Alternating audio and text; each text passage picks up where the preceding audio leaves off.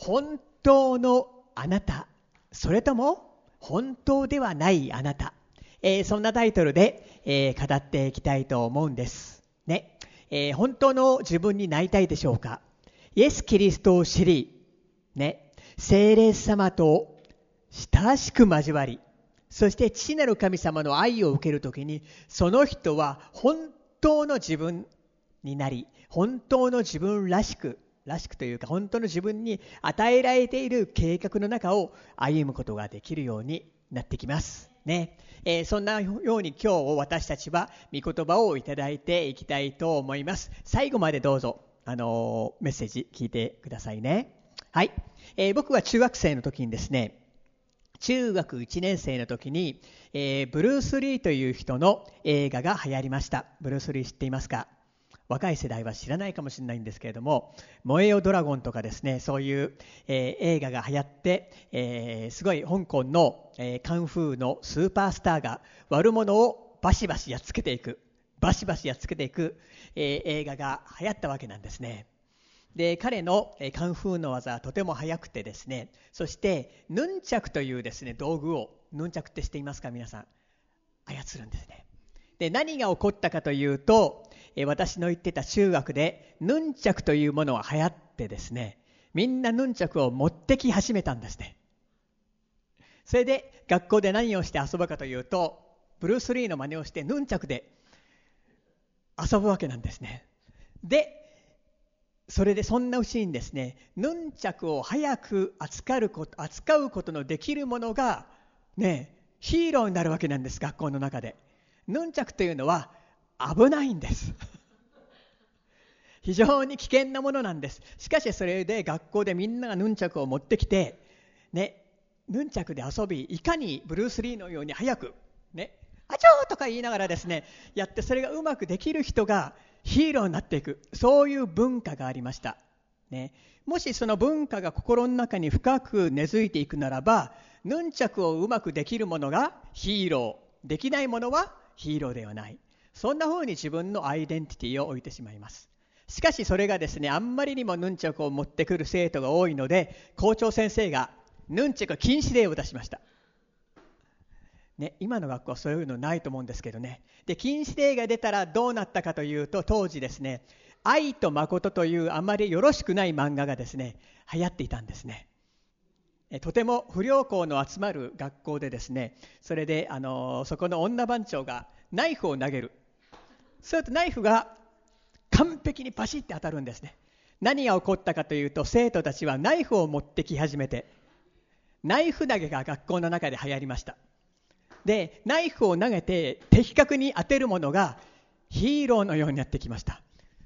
しかもひどい話ですよね。学校のドアドアをドアにですね白板で的をこういうふうに書いてですね投げたりすするんですよね。今から考えるととんでもない話なんですけどそれがまた問題になりまして校長先生からナイフを持って学校に来てはならないというですねあの禁止令が出ました。でもしその、えー小学校とか中学っていうのはそのクラスの中にある文化というのがすごく大事でですねあのその中をそれを重要視してしまうんですね。でもしそのようなものが自分の中に占めていくとそれができるのが良くてできない子がねあまり良くない。そのように自分のアイデンティティを決めてしまう。ね。そのようなあのー、ものが人の中にあるんですね。影響力というのがあるんです。悪い友達から悪い影響を受けますと、えー、その影響が自分のアイデンティティになっていて自分が本当の自分から外れて的の外れた自分になってしまうわけ。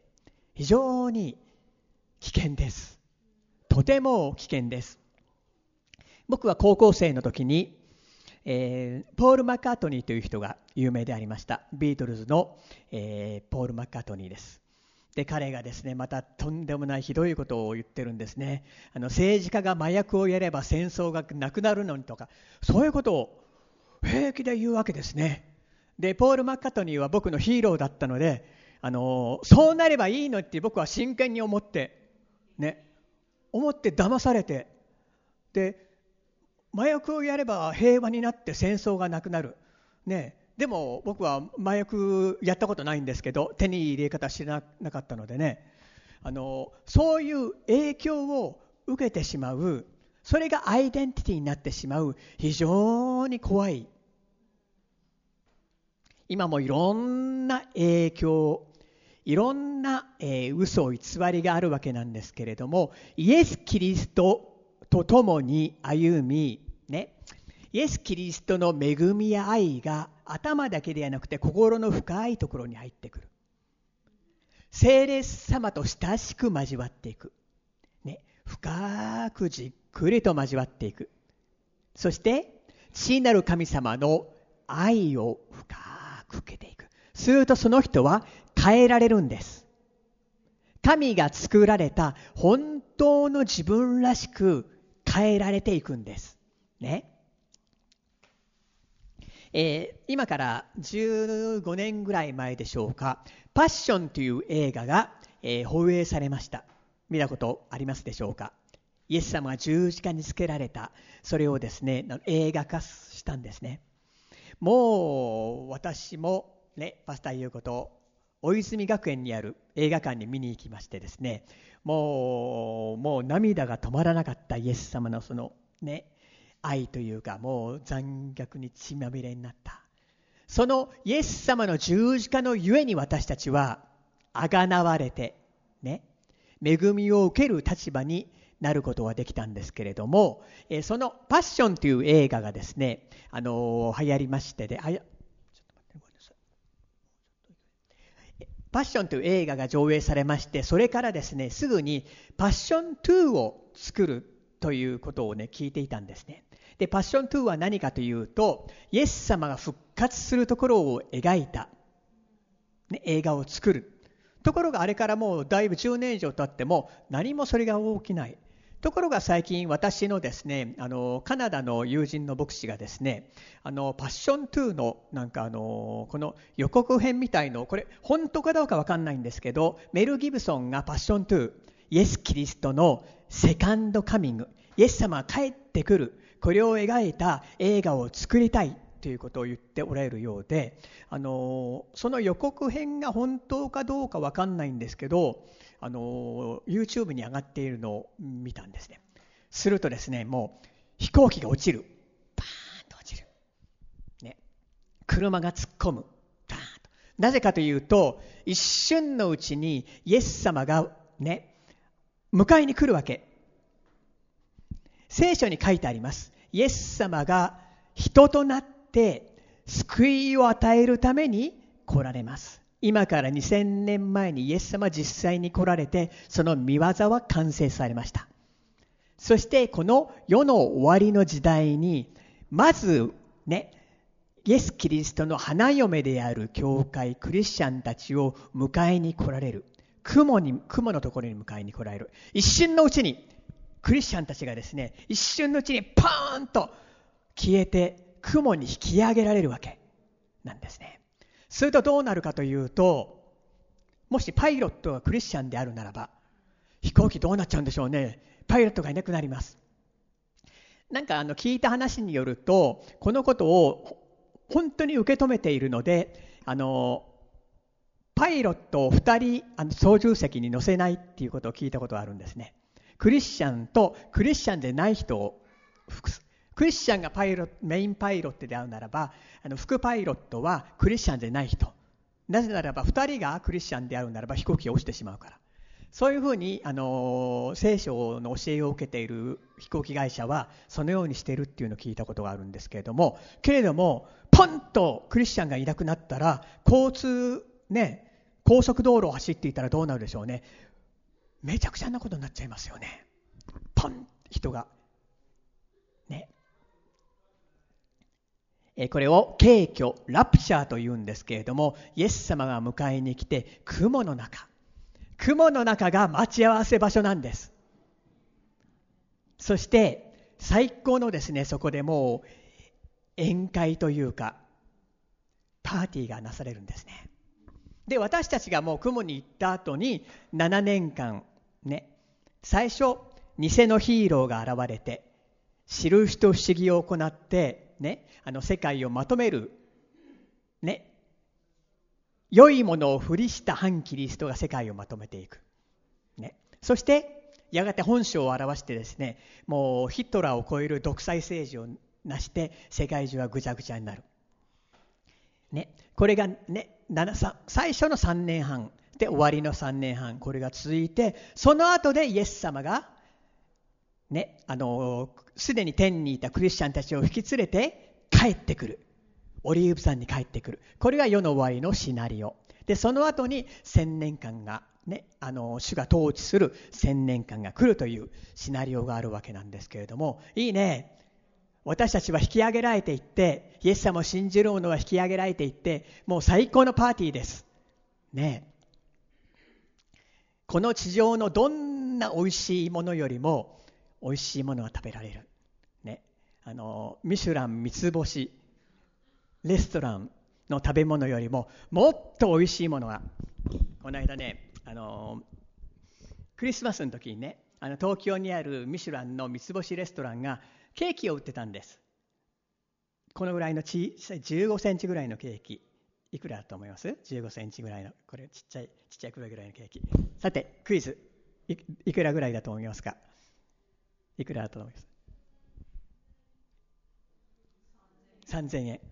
6000円です、ね、5400円かなんかの5500円かなんかの消費税つけて約5600円か。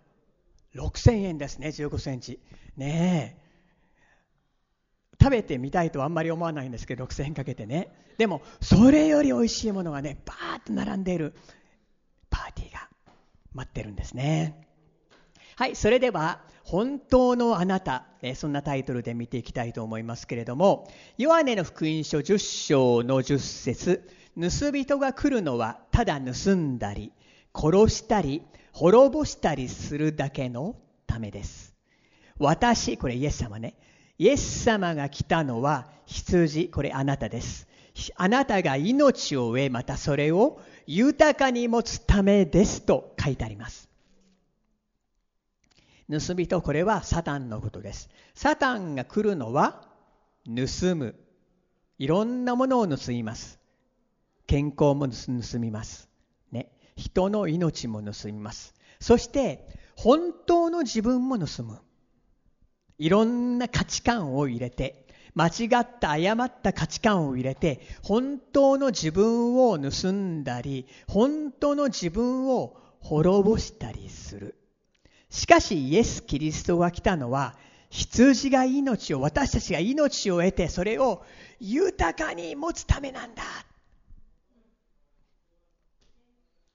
この地上に私たちは生きています。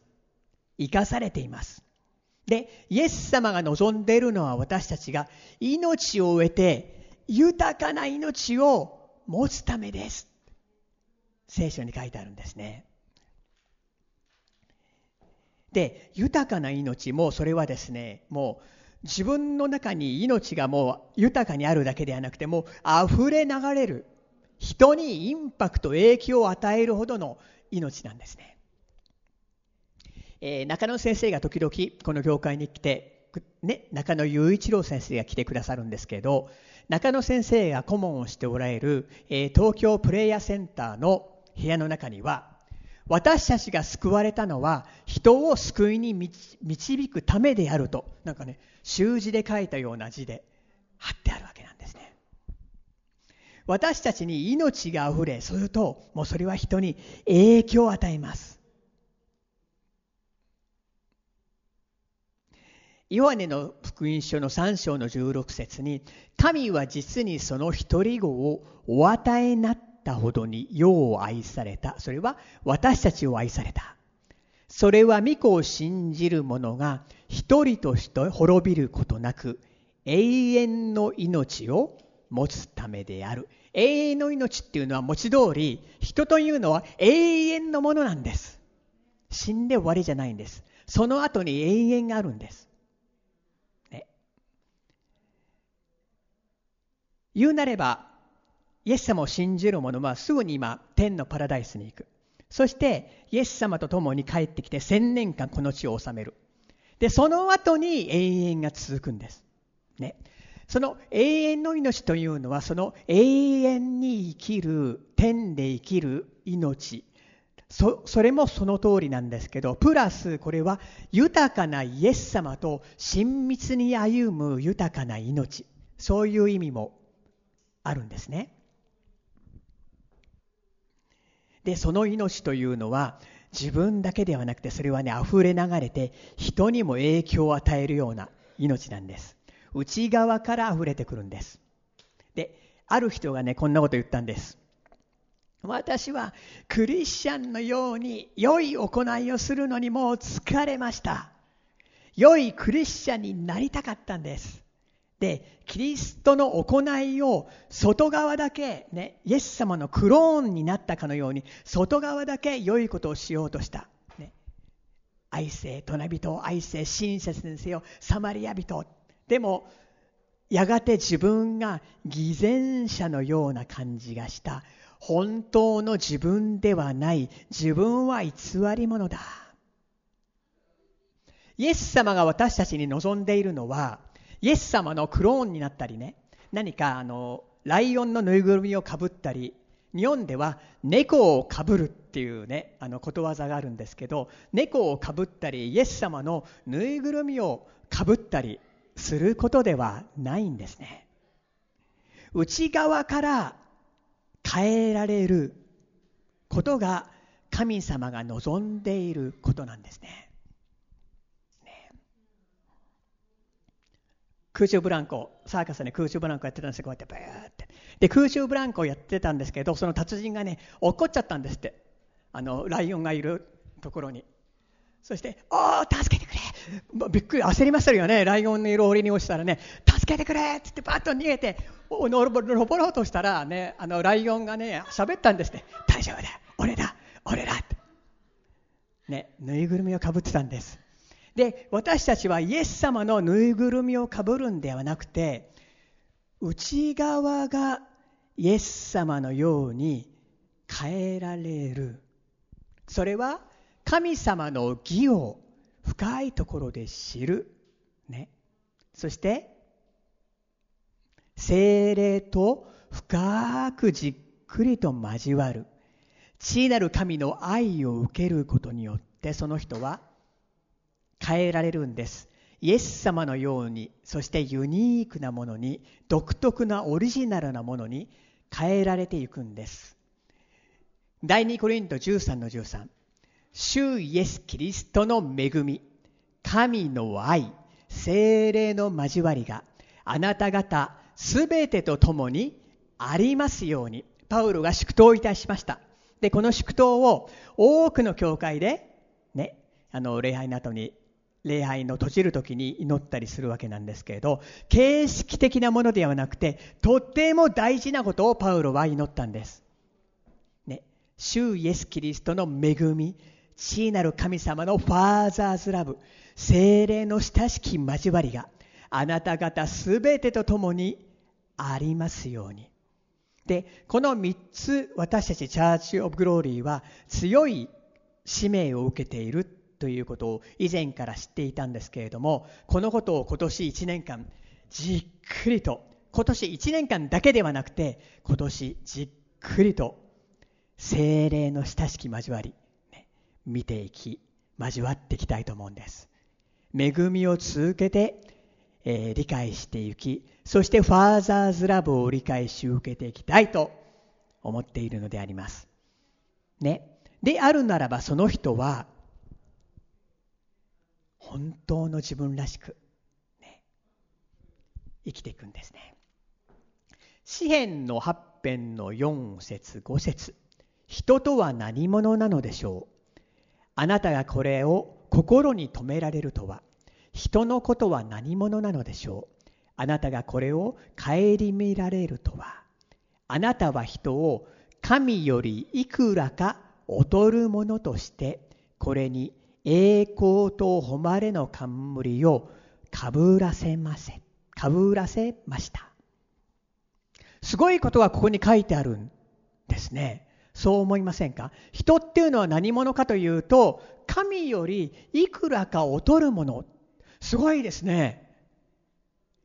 もともと人は神に似せて作られました。だから人というのは永遠なんです。死んで終わりじゃないんです。永遠なんです。で、で神よりいくらか劣るものとして、これに栄光と誉れの冠、冠というのは身分です。ね、で、アダムとエヴァが本来神からいくらいくらか劣るものとして作られた。で、罪を犯して死が入り、神との間に隔たりができた。しかし、イエス様は十字架の上で宮沢をなして十字架の上で血を流し、私たちの罪を受けてくれた。身代わりとなってくれた。私たちを清め許し、義を与えてくれた。そのことによって私たちは、ね、冠をかぶらせられた。どんな冠でしょう？栄光と誉れです。栄光というのは、神の強い臨在という意味もありますけれども、神様が私たちに思いを、良い思いを持っている。新約においては、イエス様を信じているならば、イエス様が心ここのこの中に、心の中にいることを神様は見て、私たちにイエスのゆえに良い思いを持っている。そんな栄光と誉れ、冠をかぶらせてくれた。それが人なんです。本来の私たち、本来のあなたなんです。ね。イエス様の十字架のゆえに、神の義のゆえに私たちは、神よりいくらか劣るものとし、これに栄光と誉れの冠をかぶせてくださった。すっごいことが書いてあるんです。エペソの2章の5節6節在家の中に死んでいたこの私たちをキリストと共に生かし、あなた方が救われたのはただ恵みによるのです。キリストイエスにおいて、共によみがえらせ、共に天のところに座らせてくださいました。イエス様と共に古い自分は死んで、古い価値観は死ん、で、よみがえって、イエス様と共に座る。右の座ですよ。右の座はチャンピオンの座るところ。でイエス様と共に、ね、神よりいくらか劣るものとして、冠をかぶらせ、座らせてくれた。これは、座るというのは、アクセクアクセク自分の力で、ね、あの、イエス様のぬいぐるみを着ようとして、外側をイエス様のクローンをしようとするのではなくて、レストして安息しながら内側から流れてくる精霊によって 歩む。私たちはチャンピオンの座に座らせてくださってるんですね。すごいですね。ですからねあの今年このことを徹底的にしますね。したいと思うんです。精霊との親しき交わり父なる神の愛イエス・キリストの恵み、じっくりと心で分かると交わっていくとその人は本当の自分になります。それでこの間気づいたんですけどイエス様が行くとこ行くとこどこにおいても大群衆がわーっと押し寄せてきたんですね。そのように私たちもですねあの本当の自分になるともうすごい影響がそこに与えられて影響力があってね。もう人が引きつけられてくるんですね。影響力を与えられるんです。でなんでそんなに、えー、あなたは素晴らしいんですかね？トーマさんって聞いてきたらいや僕はイエス様を信じてるから。イエス様してくれたんだ。言えばいいんですね。そうするとそれはすごい伝道になるんですね。3つのことを見ていきたいと思います1つ目神の義を心で理解するとイエスのように変えられます。えー、義という漢字はどういう字でしょう？我、ね、セルフ、自我の我という文字の上に羊が乗っかっています。漢字というのは、ね、聖書の意味を表していることが多いんですね。罪というのは目的の目を、ね、横にしてにあらず。ですから古い時代にあの聖書の文化が日本に来たんですねおそらくおそらくというか間違いなく来たと思いますユダヤの文化が入ってきたと思います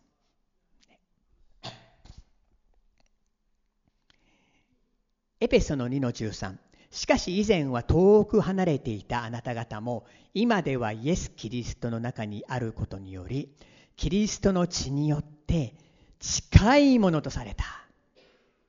イエス様に近いものとされて、イエス様と交わるんです。ね。本来の自分になるんです。ね、ある人がね、あの、虎の赤ちゃんを自分の部屋で猫のようにして飼っていたんですで小さい頃からね育てればもう大丈夫だと思ってななれもう懐いてましたよ猫のように。懐いて懐いてところがねそのその、あのー、猫のふりをした虎の赤ちゃんがねちっちゃい虎がねパッて引っかいた引っかいちゃった。血が出た。血が出たら本音発狂ですよ。本音発狂で本音発揮ガーッ虎は虎なんです。で人は神に似せて作られているんです。イエス様と深く交わる。恵みを知る義を知る。そして精霊と親しく交わっていく。すると本当の自分になっていくんです、ね、義のことを少し見ていきたいと思います、えー、去年も、ね、あの14週間、ね、ぶっ通しで、えー、恵みの福音というのを見て恵みの福音を見ていったんですけれどももう常に継続してグレースを聞きね、精霊の交わりを私たちはファーザーザラブを見ていきたいと思います。古い契約イエス様がねモーセの時代からモーセが10回をいただきましたモーセの時からイエス様が十字架で宮座を完成するまでの間はね古い契約によって神との関係がありましたしかしイエス様が十字架の上で宮座を完成されましたそれを信じる者はもはや古い関係の関係ではなくて恵みの関係新しい契約は恵みの契約です。恵みの契約の関係となっていったんです。ちょっと見ていきたいと思いますね。古い契約においては、ね、神様は人から義を要求します。こうでなきゃいけない。こうでなきゃいけない。こうであれ。でもそれが清すぎて人にはできない。救い主が必要である。神の義が必要である。新しい契約では恵みによってイエスの完成された宮座によって信じる者に神の義が与えられた古い契約によりますと、ね、神は、ね、おじいちゃんひいおじいちゃんひいおばあちゃんの罪を3代4代にまでして罪の罰をするこれねもうとんねあのとんでもないって言っちゃいけないですがすごい大変なことですよね。出エジプト記の20の5にこう書いてあります。偶像を拝んではならない。それらに仕えてはならない。ノートに載ってないです。あなたの神主である私は、妬む神私を憎む者には、父の咎を子に報い、3代4代にまで及ぼし。ね、古い契約の時はそうだったんです。ひいおじいちゃんが偶像礼拝。ひいおばあちゃんが偶像礼拝をすると、そのミサイルがバーッと孫とかひい孫のとこにバーッンと飛んでくるんですね。古い今古い契約の中にあったこれ日本人大変ですよね。もうほとんど99%アウトですよね。ミサイルがバーンと飛んでくるっていうんですね。ところが新しい契約恵みの中に入るならばね義の中にあるならば神はあなたの罪を思い起こさない。新しい契約ではね父が水ぶどうを食べたので子供の歯が浮くことはない父が何か悪さをしてもそのせいで子供が死ぬことはないそれが新しい契約なんだと聖書に書いてあるんですだからこのことが無効になるわけなんです。むしろヘブルの8の12なぜなら私は彼らの不義に憐れみをかけもはや彼らの罪を思い出さないからである。I remember no more 決して思い出さない。血によって完全に過去も現在も未来も許されている。古い契約によると立法を完全に守ることによって祝福されるそれはできませんしかし新しい恵みの契約によるとイエスの完成された技によっていいですか？イエス様が人の代表として十字架にかかって死んでくれた。イエスによって義が与えられた。するとイエス様の完全さが与えられたのでそのことによって祝福される。古い契約によると神の戒めを守らないと呪われる、ね、しかし恵みによるとイエス様が代わりに呪われた。だから恵みを喜ぶことができる。古い契約では外側の良い行いをすることができるけれどもこうしなさいこうしなさいああしなさいこれをやっちゃダメ。けれども内側が変わらない。新しい契約では恵みの契約ではイエス様の愛を完成された宮業を見る。義とされたことを深く覚える。精霊と交わる。ファーザーズラブを受ける。そのことによって心が変えられる。そのことによって行いも内側から変わってくる。第2コリント3の18私たちは皆顔の覆いを取り除けられて鏡のように主の栄光を反映させながら栄光から栄光へと主と同じ形に姿を変えられてゆきますこれはまさに御霊なる主の働きによるのです古い契約ではね人が罪を犯すと罪のなだめのために動物を殺してねその動物を焼いたんですね。で、1年間それは有効、これを繰り返しました。けれども新しい契約、恵みにおいては、イエス様の血は、私たちの罪を過去も現在も未来も完全に許し、清めた。ヘブルの10の11、12。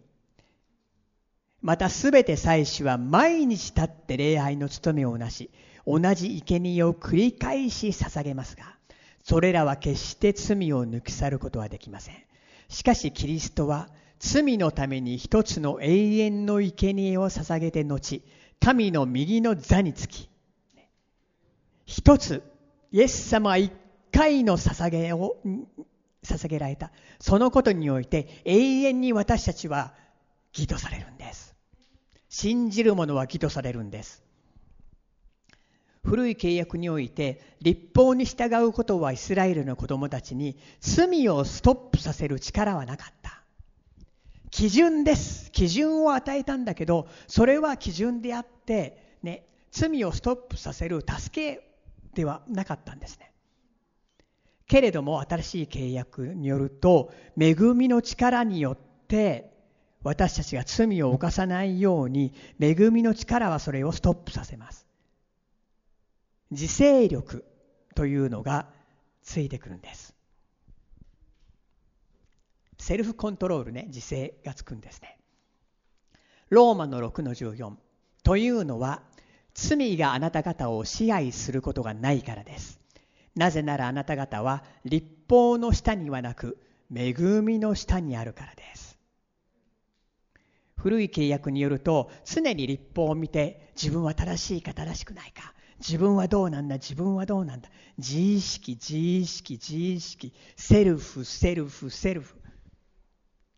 ところが恵みの契約によりますと自分ではなくてイエス様を見る。イエス様がしてくれたんだ。イエス様がしてくれたんだ。するとそこに安心と確信が与えられます。古い契約ではイスラエルの子供たちは神様との親密な関係はなかった。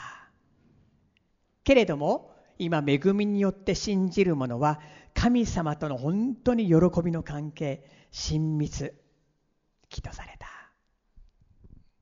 第2コリント5の17誰でもキリストのうちにあるならその人は新しく作られたものです。古いものは過ぎ去ってみよ。すべてが新しくなりました。ヘブルの10の10この御心に従ってイエス・キリストの体がただ一度だけ捧げられたことにより私たちは聖なるものとされているのです、ね、イエス様によって私たちは聖なるものとされた。新しく作られた。古い契約では大祭司だけが聖所に年に1回だけ入れましたけれども恵みによって今新しい契約では主の清い臨在の中に私たちは大胆に入れる。ね。清くなって入るんじゃなくてもう私たちは義とされているのでもう大胆に入れる。ヘブルの4の16。ですから私たちは憐れみを受けまた恵みをいただいて折にかなった助けを受けるために大胆に恵みの御座に近づこうではありませんか。ね、でこのように恵みのが分かってくると義が分かってくると自分を見ないでイエス様を見るようになります。アイデンティティが変わります。本当の自分が誰であるのか分かってきます。精霊が働くと精霊様はイエスの義を教えます。イエスのように変えられてきます。第一ヨハネ4の17このことによって愛が私たちにおいても完全なものとなりました。それは私たちが裁きの日にも大胆さを持つことができるためです。なぜなら私たちもこの世にあってキリストと同じようなものであるからです。ね。この世にあって私たちはイエス様と同じようなものレストしている。そしてイエス様はねこの世にあってものすごい愛とパッションをもも愛と情熱を持ってミッションをしました。本当の自分が分かると自分のミッションが何であるのか分かってくるんですね自分の夢が何であるのか分かってくるんですねで、外側だけクリスチャンのようにしなくなってくるんです。真から内側からイエス様のようになりミッションをするようになります。ね、で精霊の賜物というのもこれは本来自分が誇るためにあるのではなくて自分が偉くなるためにあるのではなくて他者の徳を高めるため他者を立て上げるためにあるんですね。義は守りになります。自分を破壊する者や弱くさせることを遠ざけます。で、父なる神様と交わると愛されているのが分かります。愛されて愛されて、するとその人は愛するものになってきます。支援8ささっき読んだ支援の8編を読みますね。人は何者なのでしょう？あなたがこれに心を止められるとは、人のことは何者でしょう？何者なのでしょう？あなたがこれを顧みられるとはあなたは人を神よりいくらか劣るものとしこれに栄光と誉れの冠をかぶらせました。素晴らしいね。横の人後ろの人に向かってあなたは神様から栄光と誉れの冠をね受けました言ってくださいあなたは神様から栄光と誉れの冠を受けました。アーメン。そうなんです。ね。アーメン。ね。そうです。あなたはね、あのネットを見てる方も神様からね、栄光と誉れの冠を、ね、受けてかぶらせてくださった。ね。こう思うと自分のアイデンティティが見えてくる変わってくる本当になってくるんですねね2つ目神の御国か異なった御国かもしイエス様の恵み父なる神の愛精霊の親しい交わりが深く合うならば本当の自分になってきますしかしこれがわからないとね全く違うアイデンティティを求めようとします。中学生の時にヌンチャクをうまく操ることができるとなんかねヒーローになったりナイフを投げてうまく的中させるとヒーローになったりねひどい世界ですね。でも実際問題ねあのいろんな文化によってアイデンティティが変わるんですね。常にもう全世界的に共通しているのは比較です。本当の自分がわからないと人との比較が始まります。特に日本はこれが非常に強いです。比較をして人よりも上にトップになろうとしたい。有名になりたい。重要に見られたい。サタンがやってきたのは私たちから盗むためです。アイデンティティを盗むため本当の自分を盗むため神の計画を盗むため、ね、すると人と比較してできてないと責めが始まりできているとプライドや優越感が出てくる。信玄の29の25に人を恐れると罠にかかる。そうなんです。人との比較が始まると人からどう見られるかが始まると罠にかかってしまいます。敵の罠にかかってしまってサタンが本当の自分をアイデンティティを盗みます。ですから私たちは常にフォーカスをイエス様父なる神様の愛、ね、精霊様に向けていく。オリジナルなユニークな自分があるんです。ユニークでいいんです。ね。オリジナルでいいんです。人と違ってもいいんです。日本は日本人はみんな同じでなきゃいけないっていう徳川が作ったひどい文化があるんですけどオリジナルユニークな自分があるんです。わからないと？ね。この世の文化では自分が何を持っているのか何をしてきたのか何をしているか、ね、どこの学校を出たのか。そういうアイデンティティがある。それが重要だというアイデンティティがある。しかし違う。私たちは何かというと神様から作られた神よりいくらか劣るものとして作られたもの。そして栄光と誉れの冠をかぶらせたかぶらせてくださった、ね、愛されている神の子供なんです、精霊と親しき交わると精霊は導きます。油を注ぎます。油は神のミニスリーを行うためのガソリンのようなもんです。パーンってね。導きます。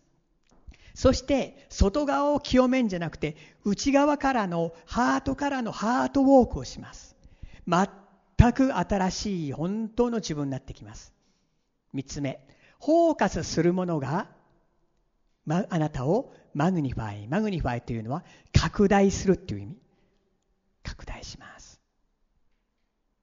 神の御国はどこにあるでしょう？ルカの17の21空ここにあるとかあそこにあるととか言えるようなものではありません。いいですか？神の国はあなた方のただ中にあるんです。さあ後ろの人に向かって横の人に向かって神の国はあなたのただ中にあります。言ってください。神の国はあなたのただ中にあります。神の国はあなたのただ中にあります。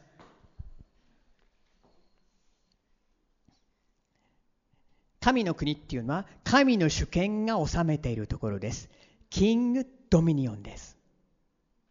ここには義と神の義があり。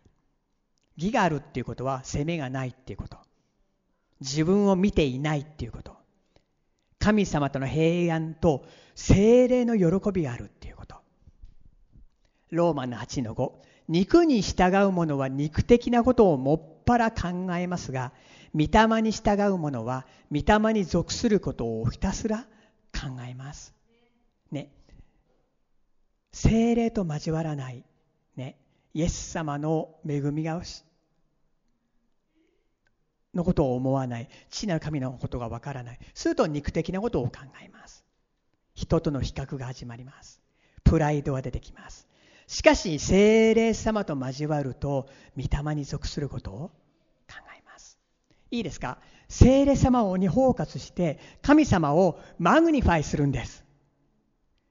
精霊様と交わり magnify するんです。するとそれはあなたを magnify する。心を magnify する。精霊様は思い意志感情を持っています。すると私たちの思いが、ね、天の思い感情意志になっていくんですね。で心にあるものが外に流れていってそれが人にインパクトを与えるんです。影響を与えるんです。だって私たちは神に似せて作られたものであり神よりいくらか劣るものとして作られているのでブルース・リーどころじゃないんです。本物のインパクトが与えられるんです人に。パーンって。また賜物を使っても与えられるんです。ウェイン先生がねよく言っているんですね。人はもうね dream が与えられているって。その dream を解き放ちなさいって。で知恵なる神の愛精霊の交わり grace がわからないと人は selfish な dream を考えます。いろんなセルフィッシュな夢を考えます。その夢ではなくて、ね、神と交わり本物になった時にね夢が与えられるんですね。神からの夢。それを解き放ちなさい。ある人は宣教師かもしれない。ねある人は問いなしかもしれない。でも間違いなく言えるのは一人一人にねイエス様を証しする伝えるっていうミッションが与えられているんですね。夢。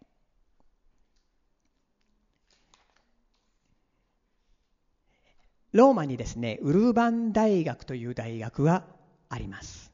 その大講堂にこのような文字が刻まれています。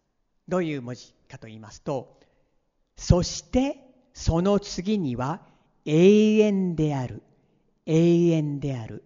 そしてその次には永遠である。永遠である。ね不思議ですね。この言葉が刻まれている言われは昔ローマの法律学校のある学生が当時大金持ちであったフィリップさん。フィリップ・ネリという人のところに奨学品を借りに行った。その時にフィリップさんが学生にそのお金はそのお金はあなたは何のために使いますか？と聞きました。すると学生はまず法律を法律学校を卒業するために使います。その後あなたはどうしますか？弁護士になります。その次にはお金を儲けます。そこの次には結婚します。その次には子供を設けて教育します。その次にはあとは年を取ってきます。その次にはでその青年は答えることができなくなってしまいました。そしてそのフィリップ・ネリさんがこう言いました。そしてその次には死がやってくる。その次には裁きだ。その次は永遠だ。永遠の裁きだ。その青年はお金を借りることができてその次はそしてその次は永遠だという言葉が頭から離れなくなっちゃったんですね。で法律家になる夢を持っていたんですけれども自分自身の計画は頭から離れない。自分には終わりがない。あ自分の人生の終わりまでしかない。その向こう側を私は考えていなかった。そして彼は、えー、法律の勉強をやめて、えー、神様についての学びを始めた。そして、えー、神様の学びをする学校に彼は行ってそして、え神様のことを学び始めた。でそこからこの学校の行動にそこの次には永遠である永遠であるという言葉が刻まれたという言われがあるんですね。私たちは永遠の素晴らしい世界に生きています。イエス様を知っている人は義とされているものは、ね、あのこの体滅びてももっといいとこに行ける、ね、そして永遠の命というのはこの地においても本当にイエス様のようにイエス様ほど素晴らしい人はいないんです。イエス様のように生きるんです。それは人にインパクトを与えます。でそのインパクトは証になるんですね。その表情も。なんであなたはそんなにいい人なんですか？トーマさんって聞いたら。いや僕はイエス様を信じているから。それが証になるんですね。イエス様を信じるとね罪許され義とされ。イエス様は十字架の上で死んでくれたそれでいいんです、